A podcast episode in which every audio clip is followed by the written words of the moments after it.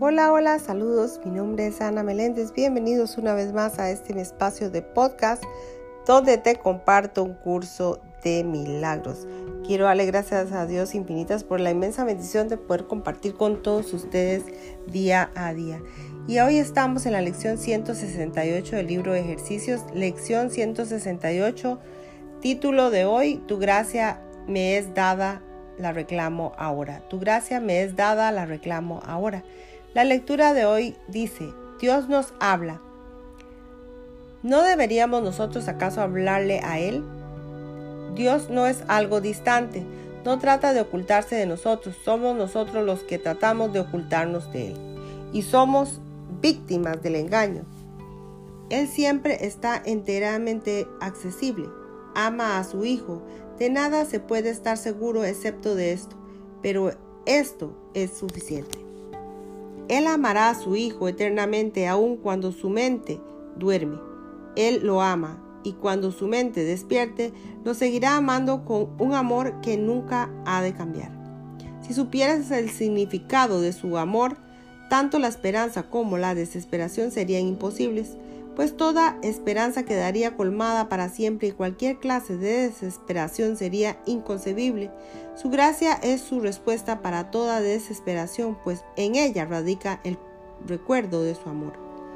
¿Cómo no iba él a proporcionar gustosamente los medios por los cuales puede reconocerse su voluntad? Su gracia es tuya solo con que la reconozcas y su recuerdo aflorará en la mente que le pida los medios por los cuales su sueño termina. Hoy le pedimos a Dios el don que con más celo ha conservado dentro de nuestros corazones, esperando ser reconocido. Se trata del don mediante el cual Dios se inclina hasta nosotros y nos eleva, dando a sí mismo el último paso de la salvación.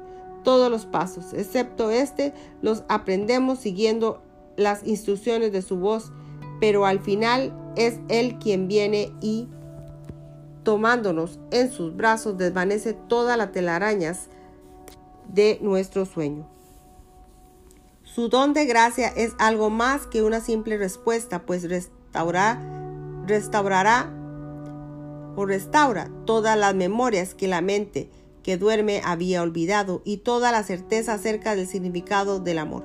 Dios ama a su Hijo, pídele ahora que te proporcione los medios por los cuales este mundo desaparece y primero vendrá la visión y un instante más tarde el conocimiento. Pues en el estado de gracia ves una luz envolver al mundo con amor y al miedo borrarse de todos los semblantes conforme los corazones se alzan y reclaman la luz como la suya. ¿Qué queda ahora que pueda demorar al cielo un solo instante más? ¿Qué queda aún por hacer cuando tu perdón descansa sobre todas las cosas? Hoy es un día nuevo y santo, pues recibimos lo que nos ha dado. Nuestra fe radica en el dador, no en, nuestro, en nuestra aceptación.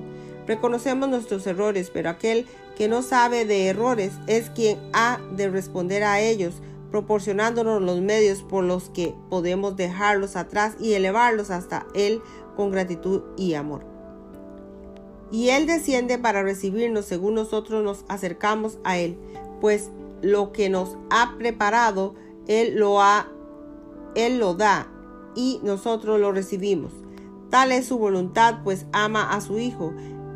A Él elevamos nuestras plegarias hoy, devolviéndole tan solo la palabra que nos dio por su medio de su propia voz, su palabra, su amor. Tu gracia es dada la reclamo ahora, Padre, vengo a ti, y tú vendrás a mí que te lo pido, pues soy el Hijo que tú amas.